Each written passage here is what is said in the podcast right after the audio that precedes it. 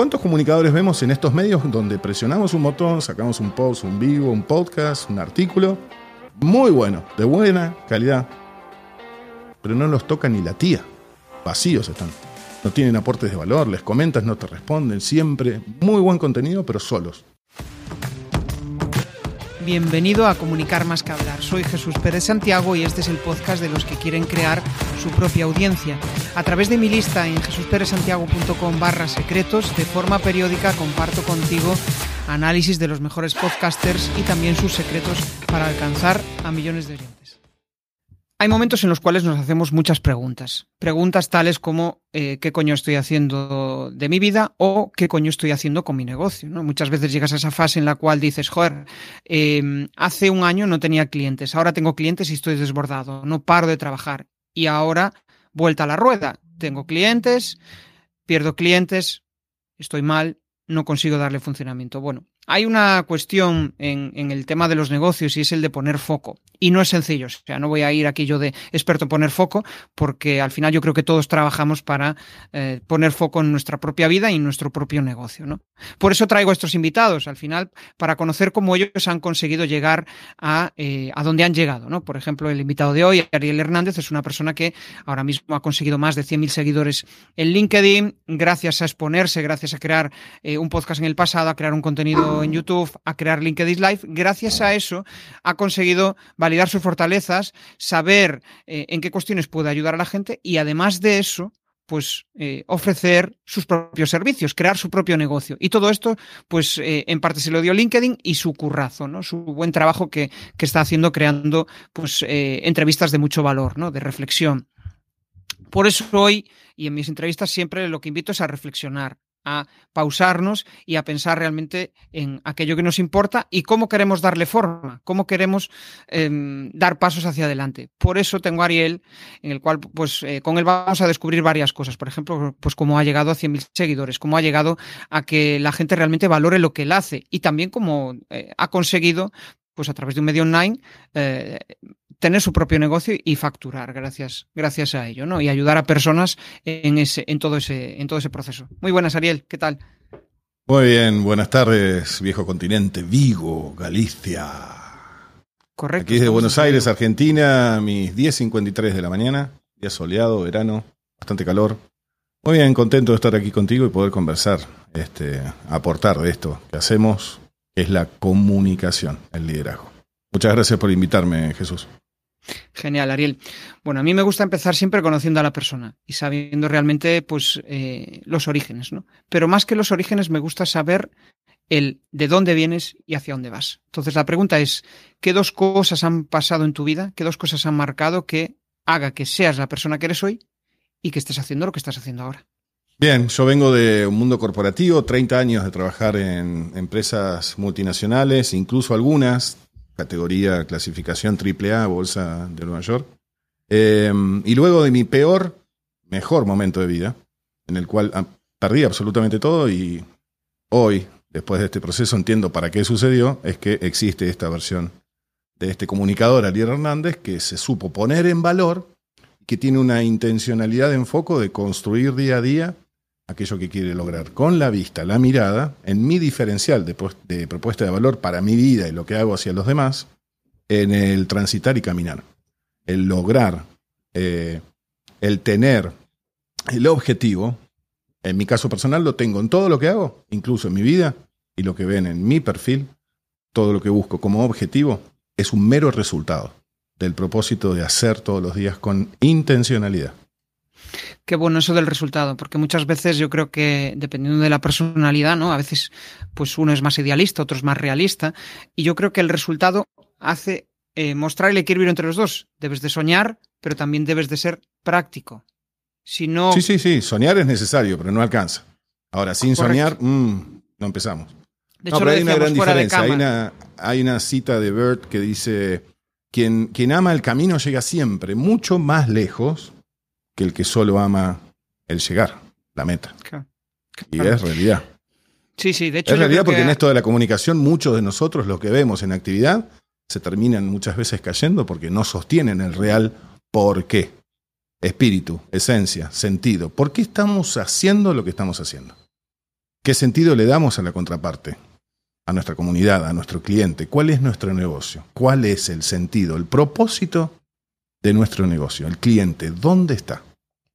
No sé si tienes la impresión de que eh, la mayoría de las personas o se van a un polo o al otro. Y me explico. O sea, unos se van al polo del negocio, o sea, simplemente lo único que voy a hacer es trabajar y obtener dinero. Y hay otros que se van al polo de la idealización. No, yo quiero vivir exactamente de esto que me gusta a mí. Y resulta que no tienes clientes y, bueno, pues eh, te toca llevar una vida de hippie, ¿no? Que decíamos fuera de cámara, ¿no?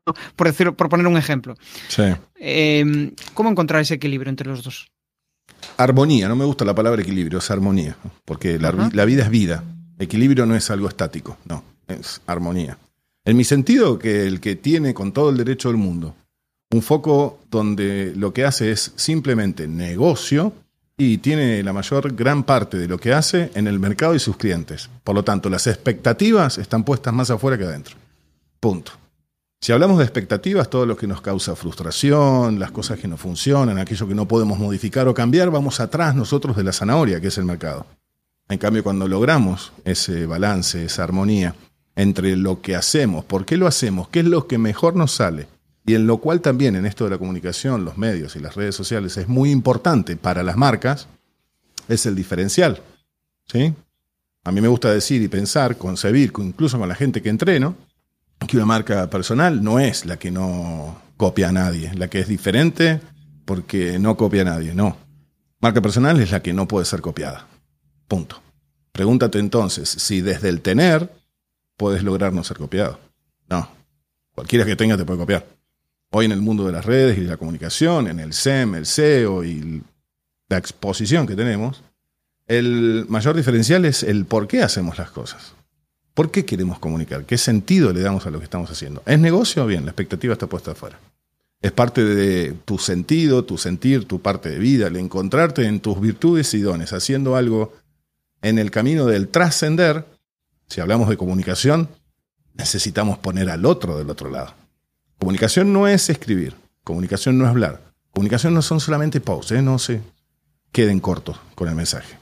Comunicación, como yo la consigo, comunicación es en un todo, comunicador empático que logra que sus palabras hagan eco en la gente. Tal cual, conocer bien a quién le estás hablando y como conoces también al que le hablas, pues sabe lo que quiere escuchar. Fundamental, para no tirar tiros al aire. Y los servicios Claro, y en los servicios le damos lo que necesita. Le damos lo que quiere, que esto es yo creo que una de las reflexiones, eh, uno de los Ojo que a veces no saben lo que quieren. Ojo que, ojo que a veces no saben lo que quieren. ¿eh? A veces no saben lo que quieren. Y ahí es, ahí es complicado. Ahí probablemente eh, está un proceso de educación. ¿no? Los contenidos lo que te aportan en muchos casos es esa educación. Ese, oye tío, estás mal contigo mismo, no sabes lo que necesitas, pues mira, fíjate, hay muchas personas que están como tú y han optado por este camino y han conseguido solucionar su problema, ¿no? Al final es un poco eh, ese embudo. Yo, eh, a mí me gusta llamarle embudo, eh, no desde el aspecto marketingiano, pero sí es un embudo de atracción donde le cuentas aquello que le interesa para que realmente consiga aquello que quiere conseguir, ¿no? Que muchas veces lo que quiere conseguir no necesariamente es lo que necesita. Ahí es cuando ya tú... Si hablamos del cómo, claro, Jesús, si hablamos del cómo muchas veces no lo sabe. Si hablamos del por qué, casi siempre. A mí me gusta mucho. Tengo también otra persona muy amiga, muy amiga ahí en Vigo, Mariam, que también es mentor, sí, que también es mentora de marca personal estoica, con la cual compartimos mucho también de, de la filosofía, ¿no? Porque en esto lo que yo hago como marca personal y lo que entreno en mi método, es que la marca personal es, de alguna manera, eso que nos permite lograr que el otro sepa para qué somos muy buenos y diferentes. Pero es una disciplina la marca personal. Ojo, no es marketing. ¿Por qué digo esto? Porque en el cómo muchos no saben. Y tú como comunicador empático de saber a quién le estás hablando, tienes que comprender que la gente hoy a 2023 no compra lo que tú haces. No, no se confundan. La gente compra por qué tú lo haces. Y hay una gran diferencia en el por qué lo haces. Incluso para uno, ¿no? ¿Por qué nos cuesta tanto los lunes? Y porque estamos haciendo algo que no encontramos ponerle de nosotros la actitud necesaria. Nuestro espíritu va en contra del hacerlo, porque no todo el mundo puede hacer lo que le gusta, lógico, pero puede lograr gustarle lo que hace. ¿Cómo te va eso? Yo creo que esto tiene mucho que ver con la marca personal y después también que la mayoría de las marcas se olvidan de esta parte, porque yo creo que es clave para todos. O sea, a ver si me explico. Es como que parece que eh, para ofrecer tus servicios tienes que encontrar tu porqué en marca personal, pero las empresas muchas veces se olvidan de su porqué y al final acaban compitiendo en precios, no sabiendo quién es su público, volviéndose locos, ¿no? Y a veces hay como esa dicotomía entre, joder, sí, marca personal tienes que conocer tu porqué, pero ¿y las otras marcas? Las otras marcas también tienen que saber su porqué. Lo que pasa es que es una maraña de tanta gente que al final eso se diluye, ¿no? No hay un líder nato que pueda eh, dar claridad a todo eso. Bueno, vamos a seguir avanzando, porque aquí podríamos estar reflexionando mucho tiempo. Em, joder, tú eres un creador de contenidos nato, creas muchos contenidos. Vamos a pensar en cómo te ves a futuro. ¿Qué te gustaría conseguir con esos contenidos que haces ahora mismo? Siempre, siempre, siempre, siempre. El objetivo fue que la gente aprenda a volar por, sus propias alas, no con las mías. Yo soy nativo Linden, no me muevo en otro ecosistema. Defiendo eso como parte de mi valor percibido diferencial, porque hace 15 años que estoy en esta red, hace 3 que estoy realizando esta nueva etapa de mi vida donde la gente viene hacia mí, me escucha, también me contrata, monetizo, no por lo que tengo y por lo que ofrezco, sino por lo que soy. Y además, algo muy importante, por la prueba social que demuestro tener. Porque hoy puedes tener el mejor SEO, el mejor SEM, el mejor marketing, el mejor branding, el mejor sitio web. Pero a 2023, si no tienes prueba social donde los demás hablen de ti, vas muerto, tío. Tal cual. Eh, y ahí, ahí hay una cuestión que me parece súper interesante, que es realmente cuando, o sea, Em, hay una frase que me encanta que es haz como hasta qué. ¿Y esto qué significa? Significa que si, realmente las personas confían en ti, las personas están dispuestas a mostrar que tú vales, al final es más sencillo llegar a otros. ¿Por qué? Porque ya estás validado. Y la gente lo único que quiere es validar y quiere ver a alguien que le puede aportar soluciones. Y lo curioso es que em, mientras no superas esas fases de inseguridad, es como que parece que no vales nada. Mucha gente se siente así, como que empieza a comunicar y dice, joder, esto no vale, no vale de nada, ¿no? Me, tiene pasado con algún mentorizado, ¿no? Me encanta porque esta semana publiqué sobre eso, todavía está vivo el, post en mi, en, mi, en mi perfil. Es que no tienes que lograr tu meta para saber lo que vales. Tienes que saber lo que vales para lograr tu meta. ¿Sí? Es al revés. Dejen de poner el carro delante del caballo porque no funciona. El té en saquito ya fue inventado. Los chinos inventaron el té de la rueda. Las cosas son como son. Si tú piensas que el objetivo es lograr, es tener ese income, es monetizar, y ya desde tu predisposición vas en contra. De ahí viene el camino de la frustración, del compararme con el otro y el resto de las cosas que suceden. Si no le pones el necesario propósito a lo que decidas hacer y te hagas diferenciar por el aporte de valor que además la gente vea en qué lugar tú como comunicador la pones a la gente, se nota. El que quiere monetizar y que quiere cobrar y el que quiere vender en lo que haga en su comunicación, se nota. El que quiere aportar valor y quiere ser parte del trascender y dejar una marca, una huella, emociones, formar además una, comunica, una comunidad, un tema fundamental hoy a 2023 y más en esta red les aviso, el año que viene, aquí en esta red, los perfiles personas ya van a tener ads. El que no tenga construida una comunidad en esta red en LinkedIn, que era la última que quedaba sin ads, va frito. ¿eh? Lo que hagas, la intención que tengas todos los días, como se te enciendan los ojitos en lo que hagas y propongas de tu propuesta de valor, es lo que el mundo va a aceptar o no. En qué lugar pongas el customer centric como comunicador. No puedes simplemente salir a hablar. ¿Cuántos comunicadores vemos en estos medios donde presionamos un botón, sacamos un post, un vivo, un podcast, un artículo? Muy bueno, de buena calidad, pero no los toca ni la tía. Vacíos están. No tienen aportes de valor, les comentas, no te responden. Siempre muy buen contenido, pero solos. ¿Por qué piensas que sucede eso, Jesús? Pues al final porque no has generado un vínculo con esa persona. Punto. Entonces, ¿para qué comunicas? No tiene sentido. Y al final depende, eh, eso, eh, estoy pensando en lo que decías antes, de, mm, de que realmente las personas buscan en ti algo determinado y van a interaccionar contigo en función de lo que de esa energía, ¿no? Si tú realmente en tus contenidos se percibe que solo transmites venta, o sea, que solo quieres vender o que tu pues palabra es la verdad y no estás abierto a que los demás piensen distinto. También, también, justo. Por ejemplo, o que sales a un vivo donde todo es sincrónico, que es el único formato donde es sincrónico. ¿Por qué es sincrónico? Porque nosotros estamos aquí y ahora hay gente comentando. Bien han venido aquí ahora en vivo, porque lo van a poder ver después, en replay, en podcast, oírlo, verlo, pero están aquí en vivo por algún motivo. El no darle nosotros el motivo por el cual están en vivo, porque imagínate, si el único motivo es escucharnos, nos pueden escuchar después, pero no darle en un vivo donde estamos juntos un sentido de identidad de que estamos juntos y esto es una conversación de todos, donde están invitados los que están en vivo y los hacemos participar, ¿para qué hacemos vivo? hubiésemos grabado esto, editado, saldría mejor la producción y hacemos un replay. Si total la gente, total la gente lo que diga no nos interesa. Es tal cual. Eh, y, de hecho, em, por ejemplo, un poco ligándolo con lo que dice Nancy, ¿no? Nancy Cabrera, dice que al final, em, tal como decía Einstein, ¿no? La, eh, lo que nos acerca a nuestros objetivos o lo que entra por la ventana y que nos da esa intuición es el instinto, la intuición, la inspiración y la imaginación. Y esto lo ligo con algo que es como que al final a los emprendedores la mayoría de las personas nos compran una solución o una ilusión, una solución o una ilusión. Y yo creo que la mayoría compran esa ilusión, ¿por qué? Porque tú la proyectas, porque muestras esa energía que tú tienes. Si vas con la energía, y esto lo, lo ligo con Víctor Krupe, si vas con la actitud, con la energía a medio gas, aunque tu producto sea buenísimo, aunque tú ayudes, la gente no va a verse reflejada en ti es como, eh, como si vas mendigando. Y yo creo que todos en algún momento de nuestra vida lo hemos hecho. Totalmente. Y cuando estamos bajos de moral, eh, pues inconscientemente lo hacemos, pero ahí es donde hay que dar esos chutes, ¿no? Pues haz deporte, haz cosas que te motiven, eh, vea por tu camino y entonces tendrás actitud emprendedora.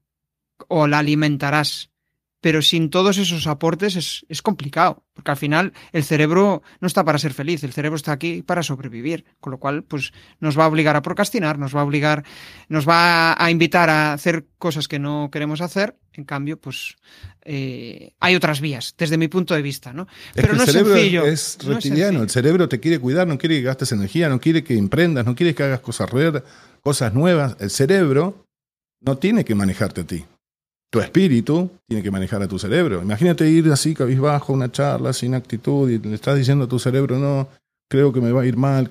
Si tú no te la crees primero, pregunto, ¿cómo te la va a creer el otro?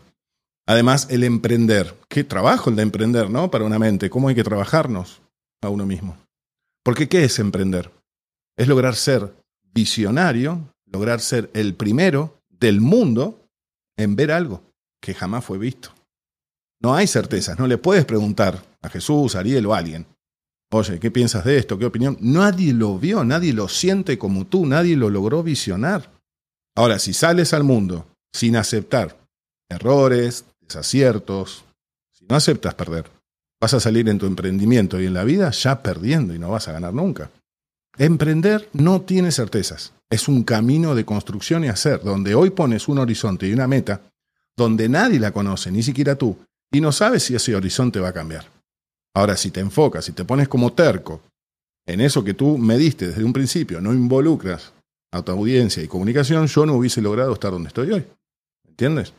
Lo mío cambió, varió, fue progresivo, fue latente, es como la vida. Sí, sí, la vida es así mismo. Y, y, lo curioso es que, estando en la zona de confort, probablemente tengas todo aquello que te hayas planteado conseguir, pero puede que sientas esa sensación muchas veces de insatisfacción. ¿Por qué? Porque al final, donde encuentras la satisfacción, la evolución, es fuera de esa, de esa zona. Y esto es complicado muchas veces explicarlo, ¿no? Em, es como que cuando estás creando algo, se te encienden los ojos porque dices, joder, estoy creando algo nuevo. Pero por otro lado, te surge la inseguridad constante de no saber hacia dónde vas. Entonces, eh, hay mucha gente que desde la zona de confort se siente incómodo, pero no consigue salir hacia el otro lado y hacer cosas que le hagan sentir, aunque em, estoy liando un poco la cuestión, pero creo que llegaré a, donde quiero llegar. ¿no? Es como la sensación de que em, cuando estás en la zona de confort estás insatisfecho, pero no quieres salir de ahí. En cambio, cuando estás fuera de la zona de confort, te sientes satisfecho, pero quieres salir de ahí porque dices, joder, tengo miedo.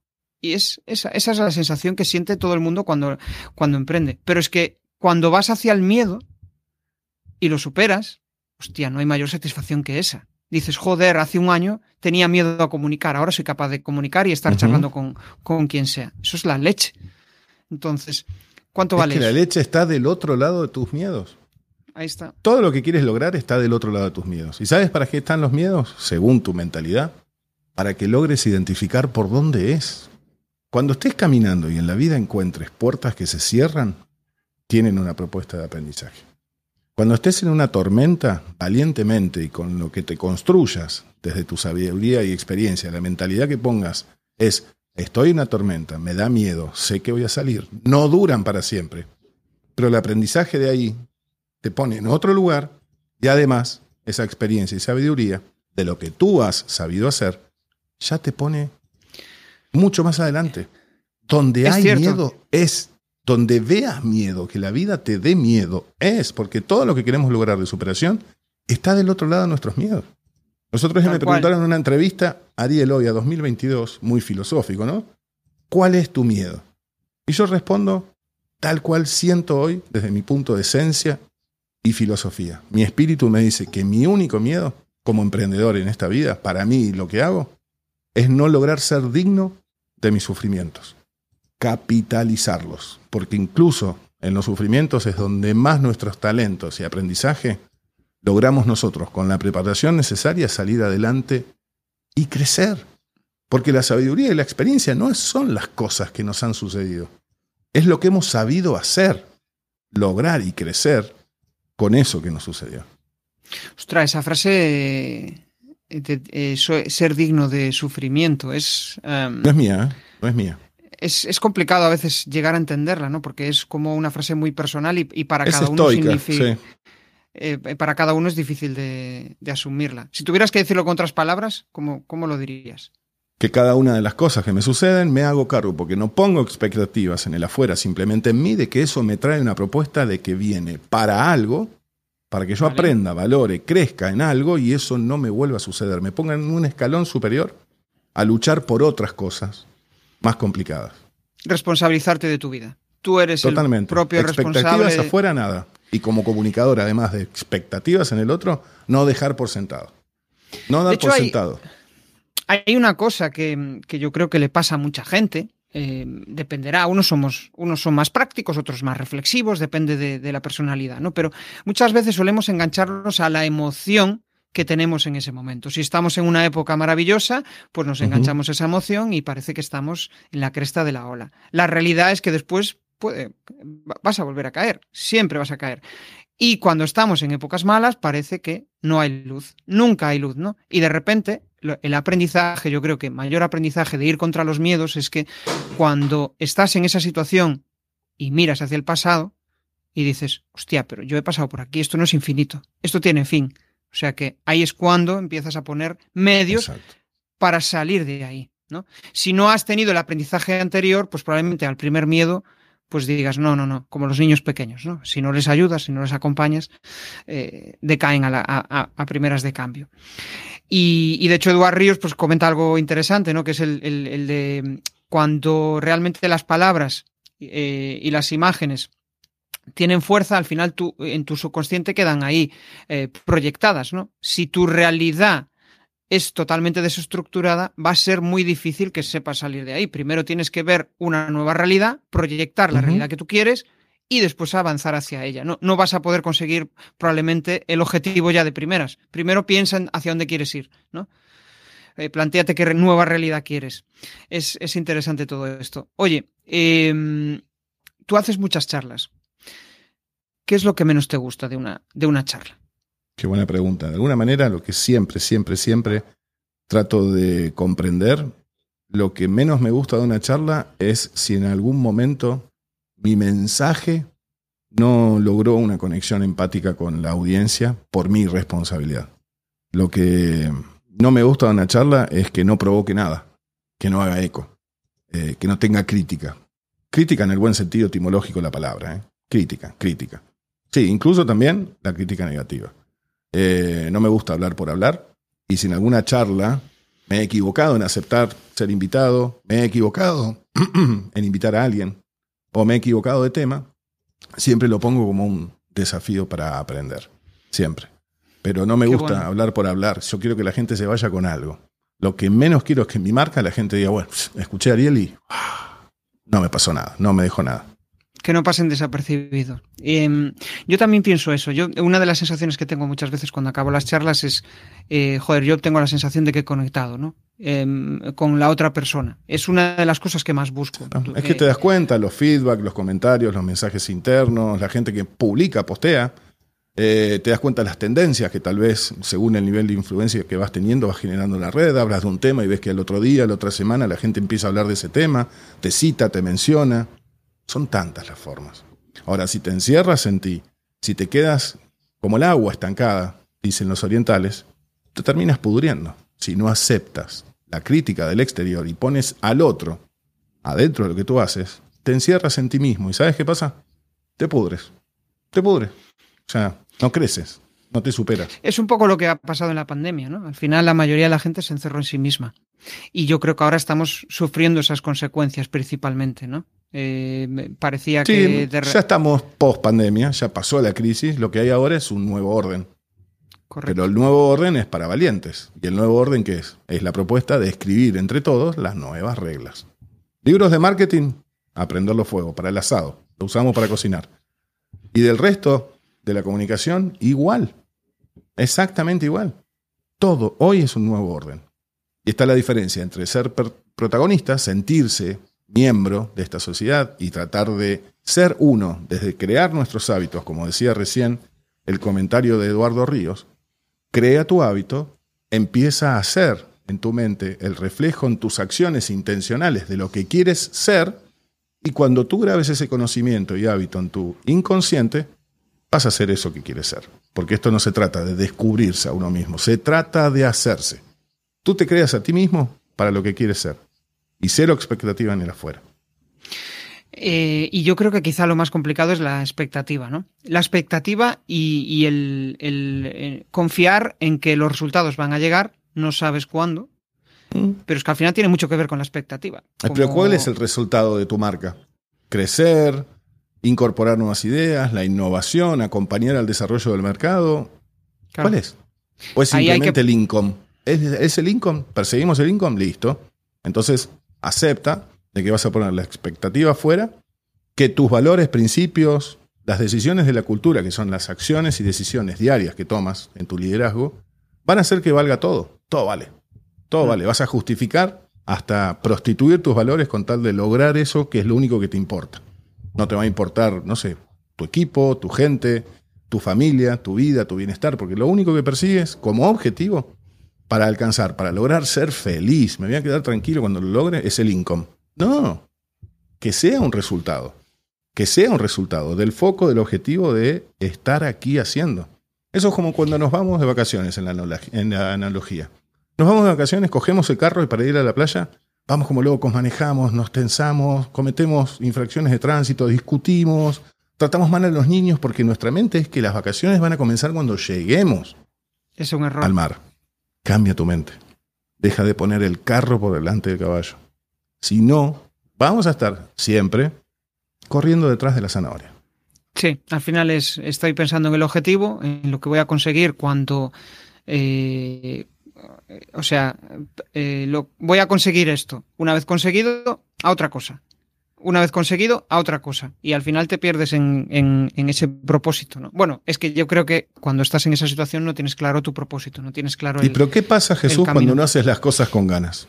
Porque todavía no estás feliz, porque no lo has logrado. No sé, te has puesto una meta, no sé. La que sea. Siempre. Y estarías haciendo aquí conmigo una entrevista. ¿Estarías bien? ¿Estarías dando todo de ti? ¿La gente sentiría que lo estás haciendo con ganas? Si estás frustrado, si estás enojado, no te está gustando lo que estás haciendo. Pero bueno, por la disciplina, que es muy buena, lo estoy hacer porque mi objetivo es lograr tal cosa. ¿Se entiende el mensaje? tal cual, me estoy acordando de, una, eh, de una persona que entrevisté que era... Em, Eh, estoy, estoy recordando, era presentador informativos, ¿no? Y él decía que, eh, pues que, a diferencia de muchos de sus compañeros, a él cuando hacía las noticias se le notaban los cambios de humor, ¿no? Pero había otros que realmente no. O sea, eran, vamos, eh, a saber cómo puede sentirse esa persona por dentro, ¿no? Ocultando constantemente sus sentimientos, ¿no? Va muy relacionado con lo que tú dices. Cuando ocultas esa verdadera realidad, llega un momento en el que tienes una crisis tremenda, ¿no? Que dices, hostia, es que si no te conoces a ti mismo y a tus emociones, no sabes qué hacen tus emociones, qué decisiones provocan, qué hábitos, qué sentimientos, ¿sí? Porque las emociones duran 15, 20 segundos, punto. Pero disparan hábitos, acciones, decisiones, sentimientos, sentimientos rumiantes. Hasta que no conozcas eso, un profesional como ese, que es tan talentoso en la comunicación, el, el analfabeto emocional termina atrapado en algún momento por sus emociones. Y te metes todos los títulos y todos los talentos y dones y en para el mí, y no sirven para nada. Tal cual, no sé si te pasa, pero a mí, eh, para mí eso no es comunicación. Para mí la comunicación es cuando hay conexión con el otro. Y, personalmente en las noticias no hay conexión. Es que la gente recuerda, claro, está bien, la noticia es una cosa, pero el comunicador, el presentador, el que le pone su marca personal, el que impone el tono de la comunicación y el sentido de lo que está haciendo en comunicar, no puede ser un robotito de inteligencia artificial sin emociones. Es el que le imparte su cómo lo hace. ¿Sí? Entonces, si tú no sabes controlar tus emociones, el mundo y la vida van a ser de ti un títere emocional que va a depender del exterior. ¿Entiendes? Y ahí es donde corres el peligro de que se te caiga tu propósito, tu proyecto, tomar malas decisiones. Más del 80% de las decisiones son emocionales. Si no conoces tus emociones, pregunto, ¿qué estás decidiendo? Y cuando te muestras así, al final se perciben tus inseguridades a leguas. Tú ah, pretendes ocultarlas, pero lo curioso es que se muestra. Eh, el resto de personas. Eh, y el miedo al que dirán. El miedo al que dirán. ¿Qué es el producto más grande del por qué la gente no se anima a comunicar? Por el qué dirán. El miedo. Por el qué dirán. Por la sensación de aceptación de los demás. Tienes que buscar la aceptación en los demás. Y, nunca la vas a encontrar. Da igual que te expongas. Tengo, una frase que, tengo una frase que hace poco publiqué que es muy corta y dice: El que vive con miedo a ser valorado, muere mal acompañado. Sí. ¿Cuándo te vas a hacer valorar? ¿Amor propio? ¿Dónde? Y, y, para los emprendedores, cuando realmente te, muestras como lo que vales, te muestras, eh, o sea, no tienes inseguridades. Bueno, todos tenemos inseguridades, pero cuando muestras el valor que tú tienes, ¿no? o sea, pues estoy hablando contigo. Y bien eh, gestionadas tus inseguridades, bien gestionadas tus inseguridades. Tienes que haberla superado. Que te permiten mostrarte vulnerable, es donde conecto con el humano, con el comunicador. Porque hay gente que solamente hace posts. ¿Te has preguntado? Yo hace 15 años que estoy en esta red. Hay gente que la conozco hace mucho y no la he visto nunca en vivo ni nunca en un vídeo. La última milla, donde conocemos al humano en su voz, en su forma de ser, a sus emociones, el completo profesional comunicador, está en esto que hacemos. ¿Sí? Hoy hasta la inteligencia artificial van, ponen un tema, crean un post, lo copian así como está y lo pegan. ¿Tú te crees que estás leyendo Jesús o Ariel? No. Es cierto. Es cierto.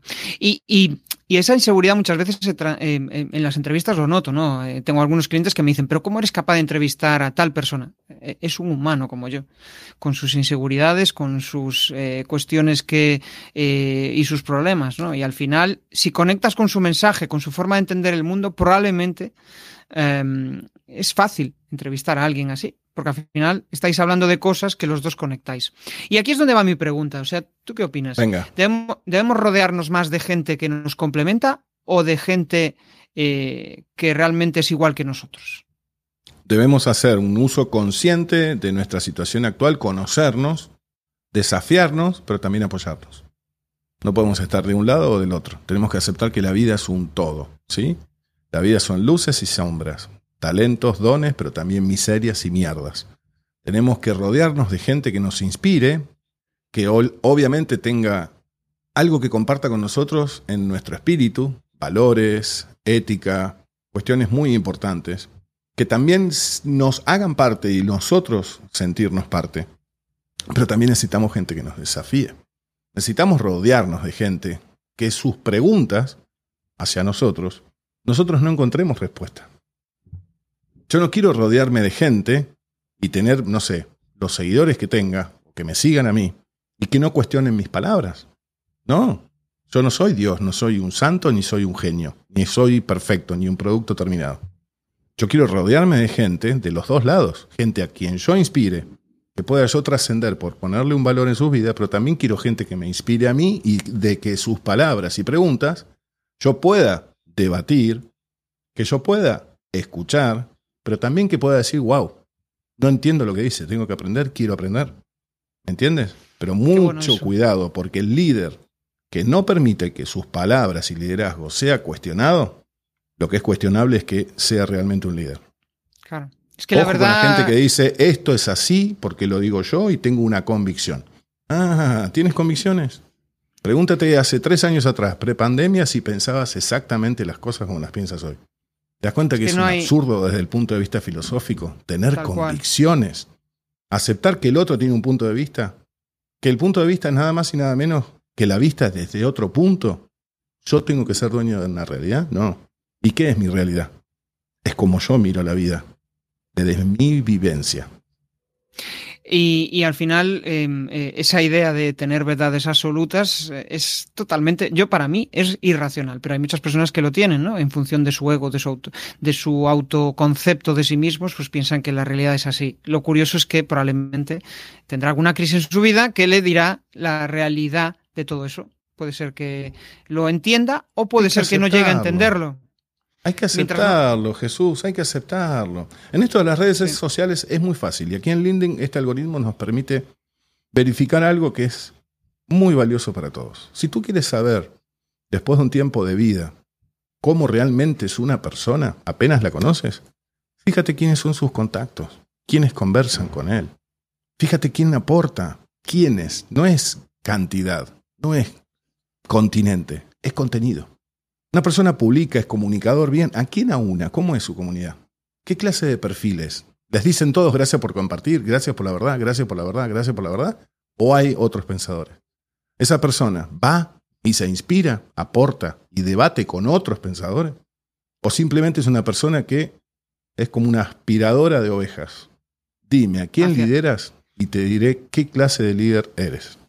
Claro, o sea, creas una secta o creas eh, pues un, una comunidad donde haya intercambio de, de, comunicación, ¿no? O sea, que haya un intercambio de aprendizajes. Que no te digan qué guay eres, eh, eres mi rey, eres mi Dios, quiero, quiero eh, estar todo el día alabándote, ¿no? Bueno, estamos llegando ya al final de la charla, a mí se me ha pasado súper rápida. A mí también. y vamos a entrar en, el terreno de las preguntas incómodas, que yo le llamo. Son cuatro preguntas. La incomodidad está en que tienes que responderme con una palabra o con una frase. Eh, la primera, tu mayor aprendizaje de vida.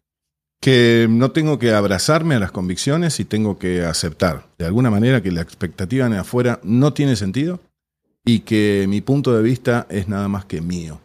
Tolerancia y ponerme como comunicador empático Enseñar es la mejor forma de aprender, dicen, porque enseñando, enseñando con intención, también estás abierto a que te discutan las ideas y así aprender. Genial. Al final, generar discusión. Generar discusión y aprender gracias a eso. Y aceptar la crítica. Eh, lo primero que piensas cuando te levantas. Gracias por tener la oportunidad. Y pido, por favor, todos los días, en gratitud, que todos mis dones sean utilizados para el bien. ¿Te imaginas que toda la población pensara así? Sería la hostia. Esto eh, el mundo sería. Sería eh, un ideal. Es utópico, pero también es un ideal. Eh, depende de cada uno, no depende de uno.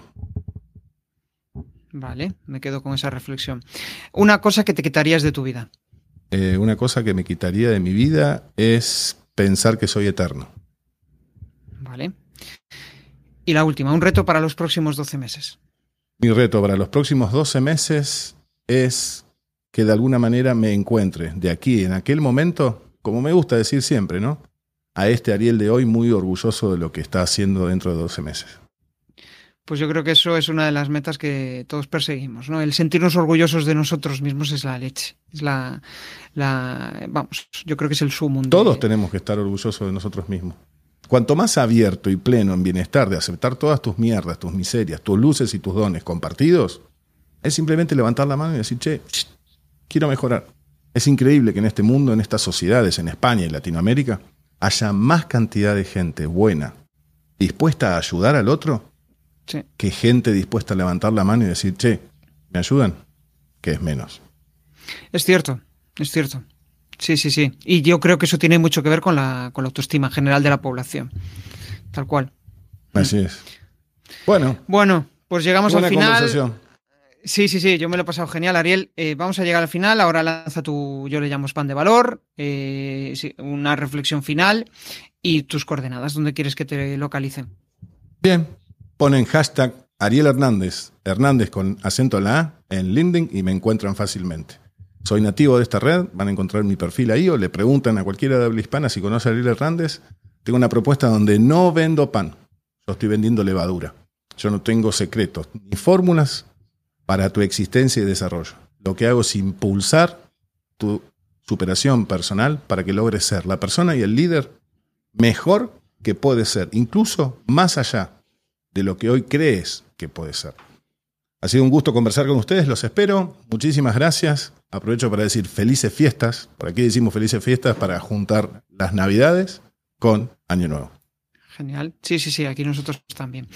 Bueno, pues yo me llevo varios aprendizajes. Quizá el más importante, Ariel, es que al final no te quedes en tus ideas, no te ancles a tus ideas, sino que simplemente disfruta de ellas. Si tienes una, una emoción en un determinado momento, eso significa que eh, algo quiere enseñarte, pero no te quedes anclado a ella, porque probablemente si hoy sientes melancolía, probablemente mañana o dentro de un mes o dentro de dos tengas otra emoción diferente. O sea que no te quedes anclado a ellas piensa que eso viene para, para crecer, para ayudarte a crecer y para ayudarte a avanzar. Y con esto pues nos despedimos, darle eh, gracias a Alejandro que también nos, nos saluda, gracias, eh, a Jennifer que también coincido con ella plenamente en que debemos aprender a tomar acciones incómodas porque la incomodidad es lo que nos acerca a sentirnos mejor aunque parece totalmente eh, irracional esta idea, es lo que nos hace sentir mejor, porque de ahí vamos a sacar un aprendizaje que nos ayude a llegar hacia aquel propósito, hacia aquel ideal que nosotros tenemos de, vida. Con esto me despido, un abrazote y nos vemos en el siguiente directo. chao. chao. chao.